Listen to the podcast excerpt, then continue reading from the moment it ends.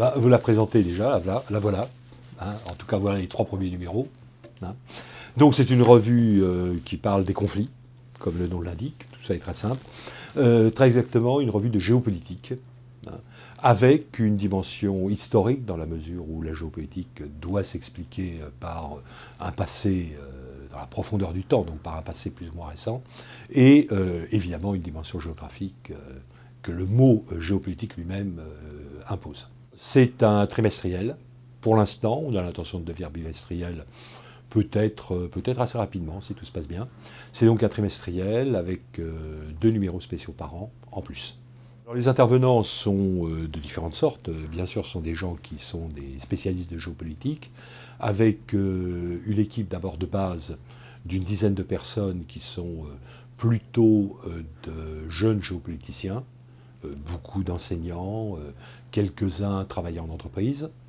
Et puis en dehors de cela, il y a des spécialistes auxquels nous faisons appel, euh, en particulier pour les dossiers, en fonction des, euh, thèmes, des sujets. Par exemple, euh, dans le numéro 1, il y avait un article de François Godement, qui est sans doute le meilleur spécialiste de la géopolitique chinoise, sur la personnalité de Xi Jinping.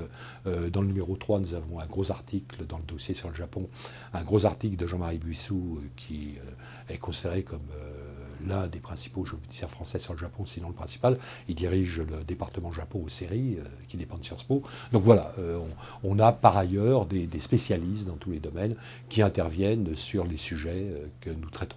Pourquoi avez fondé cette revue? D'abord, permettez-moi une réflexion un peu personnelle, parce que ça m'amusait parce qu'il se trouve que maintenant j'ai le temps de le faire. Donc voilà, c'est d'abord un goût personnel et une volonté de, de réaliser une petite aventure dans un secteur qui passe pour être relativement difficile, la parution de revues, le journal, etc., la presse écrite. Bon, ça c'est la première raison. Alors de façon plus importante peut-être, euh, pas pour moi, mais de façon plus importante sur le principe, euh, c'est le sentiment que, en ce qui concerne la géopolitique et la relation internationale, il y a quand même une sorte de discours euh, dominant, euh, mainstream, comme on dirait dans les médias, qui est un peu lassant et un peu agaçant. Et c'est donc pour proposer une lecture qui soit à la fois euh, plus objective, plus équilibrée, et d'autre part plus approfondie, justement en faisant intervenir et la géographie et l'histoire pour expliquer les relations internationales actuelles. voilà, c'est ce, désir aussi de faire entendre un discours un peu différent de ce que l'on voit un peu partout si vous ne venez pas à la géopolitique, la géopolitique viendra à vous, tout simplement. Euh, dans la mesure où nous sommes dans une planète où euh, on peut le regretter ou pas, mais où tout est interconnecté, et ce qui se passe à un bout de la planète euh, et les modifications qui se produisent en un endroit de la planète ont des conséquences directes pour les Français, pour nous, pour vous et moi. Hein. Notre prochain numéro, qui va paraître le 15 novembre, un numéro spécial, est consacré à la guerre économique. Bon.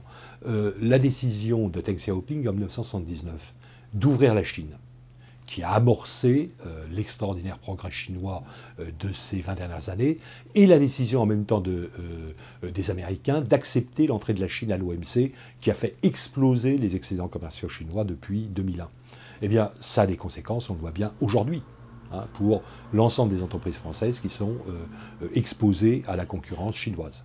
Euh, nous sommes bien dans la géopolitique, ou si on préfère dans la géoéconomie, hein, c'est-à-dire euh, l'étude du rapport de force dans l'espace, et pour la géoéconomie, l'étude du rapport de force économique dans l'espace. Ben voilà, ça concerne tout le monde. Votre emploi dépend peut-être de ce qui se passe aujourd'hui à Pékin. Le dossier donc du Japon, on a choisi comme titre, on a hésité entre deux titres. Hein, et on a choisi comme principal titre Insubmersible Japon. Alors ça justement, c'est pour lutter contre une habitude irritante au plus haut point euh, des euh, médias courants, qui est en permanence de mettre au sommet un pays en expliquant que tout est miraculeux dans ce pays, qu'il réussit en tout, etc.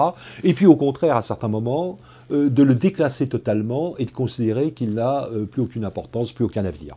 On a vu ça avec l'Allemagne dont on nous a dit dans les années 90 qu'elle était, euh, ou la fin des années 90, qu'elle euh, était complètement écrasée par le poids de la réunification, et dont, on nous dit aujourd'hui qu'elle est euh, la maîtresse de l'Europe, avant d'entendre déjà un autre discours qui apparaît sur les, nouvelles difficultés allemandes, on nous a fait le coup avec les États-Unis. Hein, où on a passé de discours sur le déclin américain à l'hyperpuissance américaine, puis le déclin américain, puis l'hyperpuissance. Bon, euh, l'arrivée d'Obama au pouvoir et le gaz de schiste était censé euh, refaire des États-Unis une puissance exceptionnelle, comme si la puissance américaine dépendait uniquement, encore une fois, euh, du gaz de schiste et euh, de la personnalité du président, et comme s'il n'y avait pas des fondements beaucoup plus solides et beaucoup plus importants, et en même temps, bien sûr, des failles beaucoup plus importantes. Alors le Japon est tout à fait remarquable. Dans les années 80, le nombre d'ouvrages qui sont parus sur le thème des dents du requin, des, des, nouveaux samouraïs, du Japon qui allait absorber le monde, etc c'est ahurissant. C'est évidemment totalement disproportionné de ne pas voir qu'un pays de 130 euh, millions d'habitants, euh, et d'ailleurs la population diminue maintenant, euh, sur une superficie qui est égale au 3 cinquièmes de la France, évidemment, n'allait pas absorber la planète entière. Bon, aujourd'hui, on est passé à un extrême totalement inverse. Considère que le Japon a toutes les tares que l'on peut imaginer. Il n'est pas suffisamment ouvert sur le monde, il n'est pas assez innovant, il vieillit, il voilà. Évidemment, tout ça est complètement caricatural.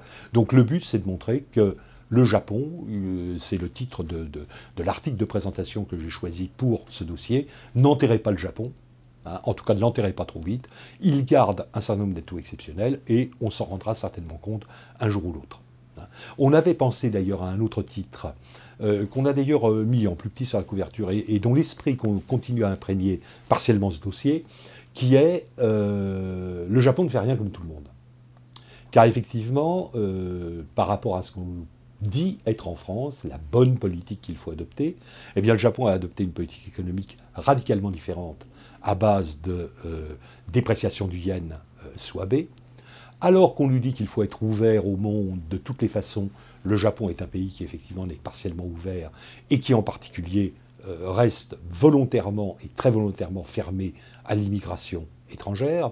Alors que l'on nous dit que euh, le vieillissement est une catastrophe pour euh, euh, nos sociétés occidentales. Le Japon essaie de tirer le meilleur parti de son vieillissement, et je, crois pouvoir affirmer que de ce point de vue-là, il est en train d'acquérir des techniques, des méthodes, un savoir-faire qui sera indispensable dans la plupart des autres pays sur la gestion justement du vieillissement et l'utilisation des personnes âgées euh, dans leur intérêt. Quand j'ai utilisation, ça peut paraître de la manipulation, mais dans leur intérêt même, euh, au service de l'économie nationale. Voilà, le Japon ne fait rien comme tout le monde. Euh, il présente, c'est probablement le pays le plus dépaysant au monde. Quand on arrive au Japon, déjà on ne comprend rien. Les Japonais, contrairement à l'idée reçue, ne parlent pas ou quasiment pas anglais. Donc vous êtes dans la rue, vous ne comprenez pas ce qu'on dit, vous dit, vous rentrez dans un restaurant, vous ne voyez, vous ne comprenez rien à ce que vous mangez. Si vous demandez ce que vous mangez, euh, on vous répond et vous ne comprenez absolument rien. Bon voilà, le Japon ne fait rien comme tout le monde. Puis j'ajouterai une chose auquel on peut être sensible en France. Le Japon ne fait rien comme tout le monde aussi en matière de criminalité, euh, puisque le Japon est un des rares pays développés à avoir conservé des criminalités faibles et à voir cette criminalité euh, diminuer tout ceci avec euh, des politiques qui feraient euh, bouillir d'indignation euh, Madame Taubira et tous ceux qui sont partisans de sa politique en France. Le prochain numéro va être un numéro spécial, donc qui va être consacré à la guerre économique. Le titre est très simple, et je pense que c'est une sorte d'appel à la mobilisation, c'est Nous sommes en guerre économique. Hein.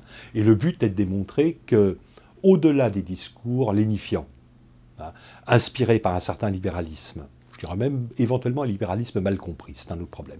Mais euh, inspiré par un certain libéralisme, selon lesquels le doux commerce, comme disait Montesquieu, est faveur de paix, faveur de rapprochement entre les peuples, est faveur... Bon, euh, voilà.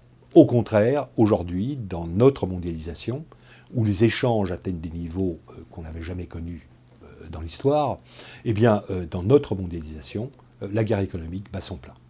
Elle a été déclarée, on peut le dire très exactement, au début des années 90, en 92, lorsque le président Clinton a réuni euh, dans l'Arkansas, dans son fief de l'Arkansas, alors qu'il venait d'être élu, une cellule de crise pour réfléchir aux problèmes de l'économie mondiale, et où, euh, effectivement, les Américains ont décidé de euh, passer à un stade supérieur en ce qui concerne leur volonté de dominer économiquement la planète. Voilà, elle est déclarée, et on peut même dater précisément cette déclaration. Alors voilà, c'est toute cette guerre économique que nous racontons, avec tous les terrains de bataille sur lesquels elle se déroule, euh, la guerre des monnaies, la guerre des technologies, la guerre commerciale, bien sûr, qui est celle à laquelle on pense, qui est sans doute pas euh, la plus importante. Euh, la guerre de l'intelligence économique et de l'informatique, etc., etc., en décrivant ces différents acteurs, les États bien sûr, parce que la guerre économique est une affaire d'État, mais aussi les entreprises qui participent, et en essayant de tracer des perspectives d'avenir en ce qui concerne euh, cette guerre.